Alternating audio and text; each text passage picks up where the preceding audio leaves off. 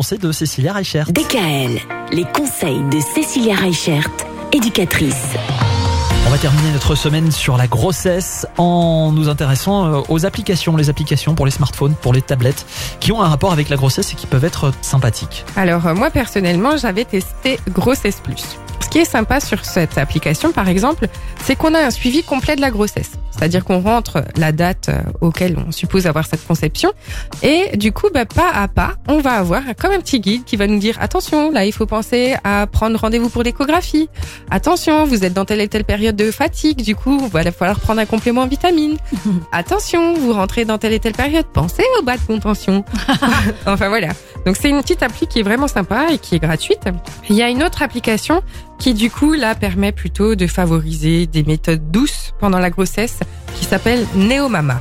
Donc là-dessus, on va trouver des choses par rapport au yoga, par rapport à la respiration, des trucs sympas pour être en symbiose avec notre enfant. Il y a une application aussi qui est super chouette qui s'appelle WeMom qui permet de discuter avec d'autres mamans qui sont enceintes. Parce que ben il y a des fois où on se pose peut-être des questions qu'on n'ose peut-être pas se poser parce qu'on parce que c'est des questions bêtes.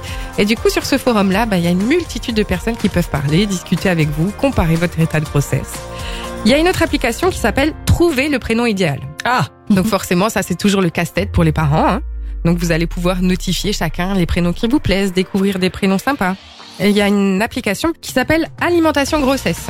Donc ça va pouvoir aussi aider, ben, par exemple, les mamans qui peuvent avoir un diabète de grossesse à avoir du coup ben, des recettes, une alimentation plus saine, plus équilibrée, pour favoriser aussi ben, les périodes où on est plus fatigué ou les périodes où on peut manquer de tonus. Avec aussi ben, des recettes, des astuces cuisine, plein de choses auxquelles il faut faire attention, les aliments qu'on ne peut pas consommer. On rappelle que effectivement pendant la grossesse, tout ce qui est poisson cru, viande crue, c'est fortement déconseillé. Donc tout ça, ça nous permet de trouver euh, des choses euh, super intéressantes. Et la dernière appli, qui moi m'a fait beaucoup rire, elle s'appelle Hello Tribu. Et du coup, bah, ça permet justement de parler des femmes qui sont enceintes, mais sans oublier bah, le reste de la tribu qu'on peut avoir à la maison. Et donc euh, sur cette application, bah, il va y avoir euh, des trucs et astuces pour euh, comment faire une sieste tranquillement quand nos enfants jouent à côté. Enfin voilà, il y a des choses vraiment super rigolotes qu'on va pouvoir trouver. Merci Cécilia.